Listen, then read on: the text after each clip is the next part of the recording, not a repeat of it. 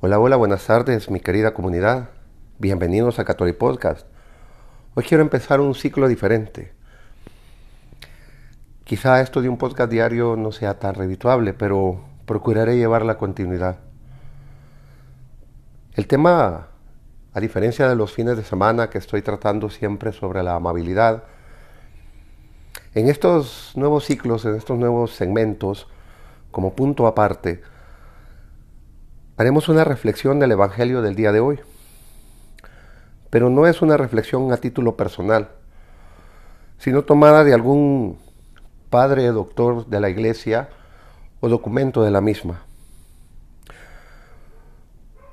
Hoy hablaremos sobre los frutos. Por sus frutos nos conocerán. ¿Y qué nos dice San Ignacio de Antioquía, Antioquía, perdón, obispo y mártir? Sobre la carta a los Efesios del 13 al 15. Procurad reuniros con más frecuencia para celebrar la acción de la gracia y la alabanza divina.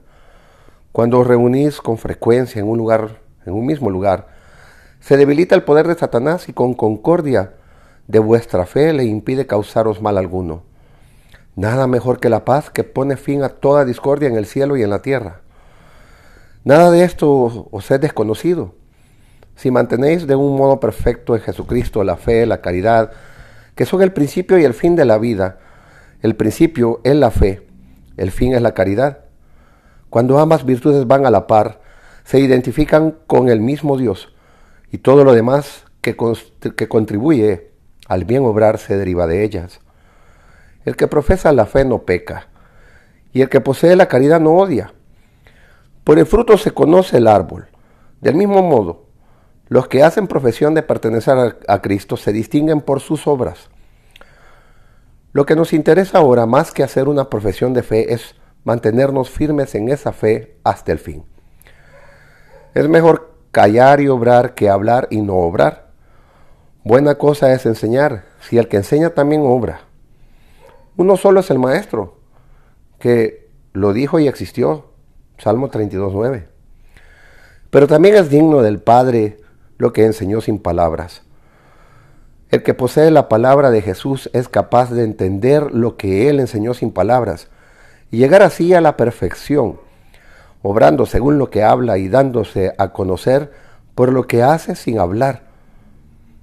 Nada hay escondido para el Señor, sino que aún nuestros secretos más íntimos nos, no escapan a su presencia. Obremos pues siempre conscientes de que Él habita en nosotros para que seamos templos suyos y Él sea nuestro Dios en nosotros. Gracias, llegar hasta acá. Por favor, coméntenme si les parece este nuevo ciclo de reflexiones tomadas del magisterio sobre el Evangelio. Si, si quieren que sean diarias o esporádicas, semanales, no sé. Compártanlo con sus amigos, con sus familiares, con quienes consideren les pueda servir. Y espero que a ustedes les sirvan. Por favor, coméntenme si les sirve, si les está ayudando. Eso es lo más importante en esto. Bien, gracias. Llego hasta acá y hasta mañana, si Dios nos da fuerza y nos presta vida.